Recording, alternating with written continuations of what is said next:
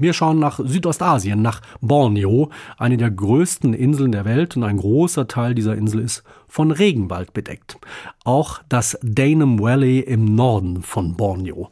Ein Forschungsprogramm dort untersucht seit fast 40 Jahren, wie abgeholzte Regenwaldplantagen wieder aufgeforstet werden können, wie nachhaltiger Palmölanbau funktioniert oder wie die CO2-Speicherfähigkeit erhöht werden kann. Ziel ist es zu zeigen, dass Regenwald, der stehen bleibt, viel wertvoller ist als Wald, der abgeholzt wird. Das alles hat sich unsere Reporterin Lena Bonewein angeschaut in der Regenwald-Forschungsstation. Der Regenwald von Danum Valley im Norden Borneos im malaysischen Bundesstaat Sabah. Dichtes Grün in typischer Stockwerkstaffelung, dampfende Luft, hungrige Blutegel.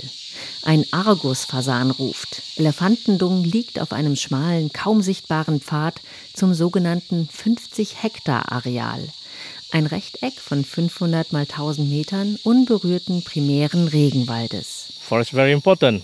Der Wald ist so wichtig. Man muss ihn erhalten. Ich fühle mich jedes Mal wieder wie zum ersten Mal im Dschungel.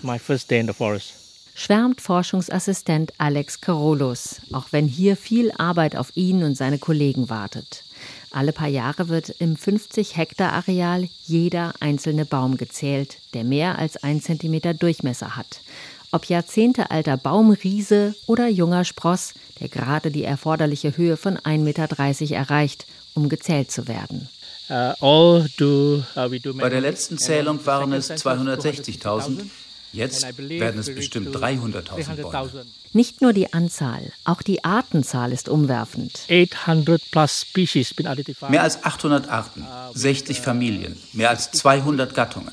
Uh, mehr als 800 Baumarten. In deutschen Wäldern stehen gerade mal 51, laut Bundeswaldinventur. Würgefeigen, viele Flügelfruchtbäume, sogar der zweithöchste Baum Asiens steht hier im Danum Valley. Orang-Utans, Zibetkatzen und Gibbons leben hier. Elefanten, Pangoline und Nebelparder, Raupen und Käfer und leuchtende Pilze. Diese einzigartigen Lebensräume zu opfern für Tropenhölzer scheint schwer nachvollziehbar. Aber wirtschaftlich gedacht schon, sagt Glenn Reynolds, Leiter von SERP, der südostasiatischen Regenwaldforschungsgesellschaft im Danum Valley, zu der das 50 Hektar Areal gehört. And historically, forests have been worth more dead than they are alive. In der Vergangenheit waren die Wälder tot mehr wert, als sie lebendig sind. Das ist die Realität im Moment. Eine Realität, die wir angehen müssen. Das ist machbar, zeigen Forschungsprojekte von SERP mit lokalen und internationalen Partnern erfolgreich. Es wird genau das passieren. Der Wald ist mehr wert, wenn er geschützt ist und all die Artenvielfalt und Ökosystemleistungen, die man mit Wäldern verbindet, unterstützt, als wenn er für die Abholzung freigegeben würde. In der südostasiatischen Regenwaldforschungsgesellschaft wird seit knapp 40 Jahren viel in dieser Richtung geforscht. Wissenschaftlerinnen und Wissenschaftler aus aller Welt können hier in primärem und sekundärem Tropenwald vor allem über längere Zeiträume hinweg als sonst möglich Versuche durchführen. Zum Beispiel das Saba Biodiversitätsexperiment, eines der größten ökologischen Experimente der Welt, das seit dem Jahr 2000 läuft. Denn ein Großteil der verbleibenden Wälder in Südostasien wurde durch Holzernte nahezu zerstört.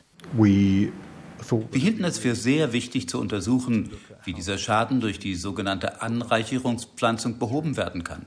Eine Art Standardtechnik zur Wiederherstellung von Wäldern, die sehr stark abgeholzt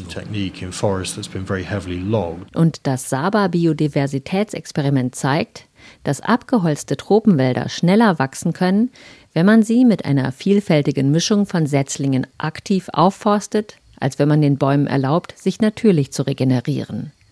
Je mehr Artenvielfalt unter den Setzlingen, desto besser. Denn, so meint einer der beteiligten Forscher, die Vielfalt in einem Tropenwald kann mit einem Versicherungseffekt verglichen werden, ähnlich wie eine Finanzstrategie mit verschiedenen Anlageportfolios. Eine solche Analogie wirkt dröge in einem Wald wie diesem im Danum Valley. Doch er hält viele Erkenntnisse und Antworten auf dringende Forschungsfragen bereit. Wie lässt sich Palmöl nachhaltiger anbauen? Ist Kohlenstoffdichte höher in aktiv aufgeforsteten Wäldern? Nach all seinen Jahren mit der Forschungsgesellschaft ist für deren Leiter Glenn Reynolds eine Frage besonders wichtig. Uh, Die Widerstandsfähigkeit der Tropenwälder. Es sieht so aus, als ob sie wirklich sehr stark geschlagen werden können, sehr stark abgeholzt und trotzdem sind sie widerstandsfähig. Sie unterstützen immer noch ein außergewöhnliches Maß an Biodiversität.